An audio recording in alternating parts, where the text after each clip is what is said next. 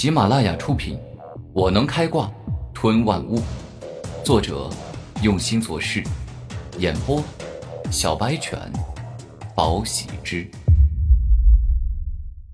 第二百零三章，是我伤了他。我知道你是世明最疼爱的表妹，他没有你不行的，所以，我给他这个面子。你赶快走。王建仁暂时还不想跟王世明这个有实力班底的二皇子为敌。你为什么要伤了他？难不成，身为星辰帝国大皇子的你，却选择了背叛自己的国家，做灵兽国的走狗？张灵儿说话一向很直接，没那么多拐弯抹角。你胡说八道什么呢？赶快给我走，这里没你什么事儿。我不想跟你一个小丫头片子计较。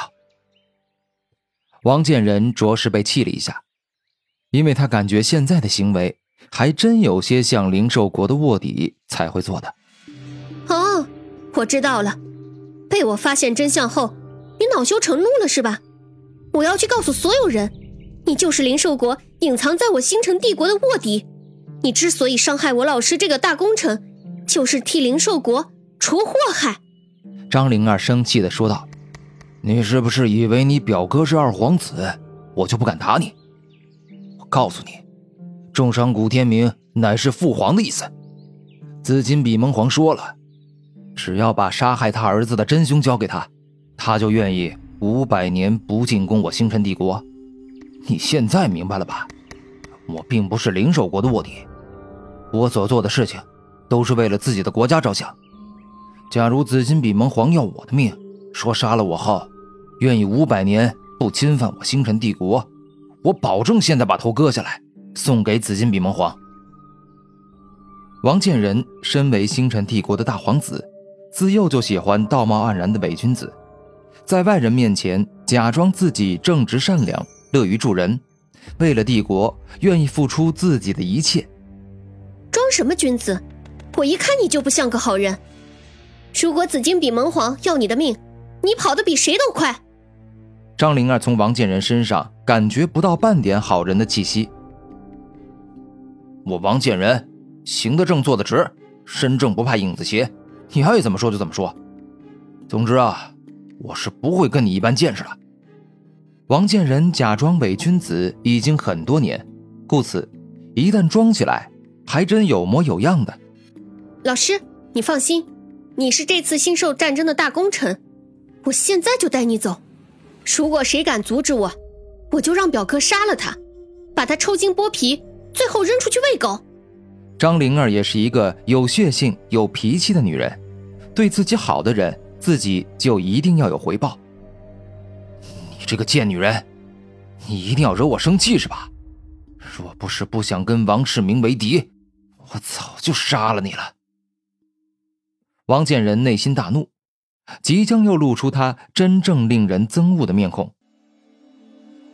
看着张灵儿一步一步靠近自己，古天明忍不住在内心思考：不行，这样绝对不行！我现在是朝廷重犯，连狗皇帝都不肯放过我。灵儿她不过就是个弱女子，她根本救不了我。她现在的所作所为，只会让她倒大霉，遭害祸事的。内心得出结论，古天明的眼神改变，释放出了凶狠之气，说道：“张灵儿，你这个倒霉鬼，你给我站住，不要再靠近我了！”老师，你在说什么？我怎么成了倒霉鬼了？张灵儿不明白古天明为什么会这样。张灵儿，事到如今你还不明白吗？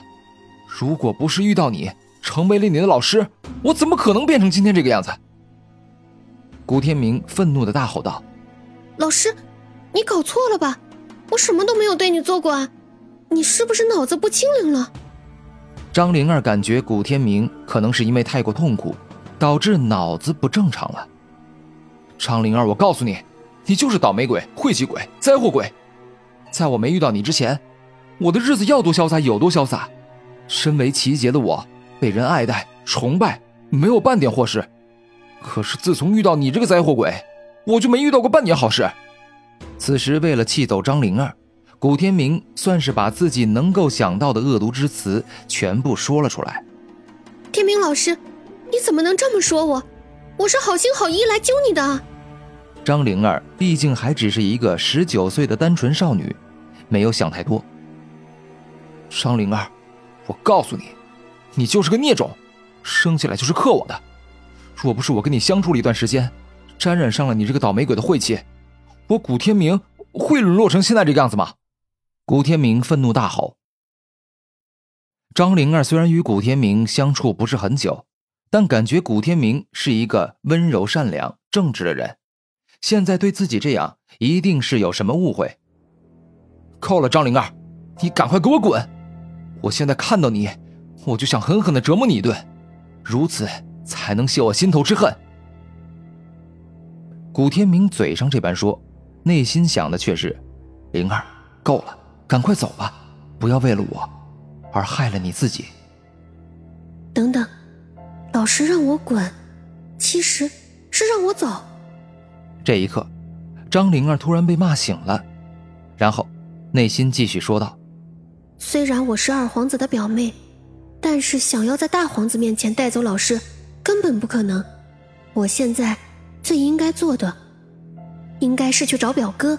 只有身为皇子的表哥，才真正有可能救老师。”突然有所醒悟后，张灵儿眼色改变，露出了凶狠的眼神，看着古天明说道：“没想到你是这样的人，你实在太让我失望了。有你这样的老师，我感到羞愧。我以后再也不管你的死活了。”说完这话，张灵儿自身离开。他现在唯有与古天明撇清关系，这样才不会被王建仁盯着，更不会被王建仁阻止离开战争要塞。灵儿，你这样做就对了，恨我吧，抛弃我吧，这是我这个没用的老师唯一能为你做的。古天明忍不住叹息，这个时候，任何跟自己这种倒霉鬼扯上关系的都没有好下场。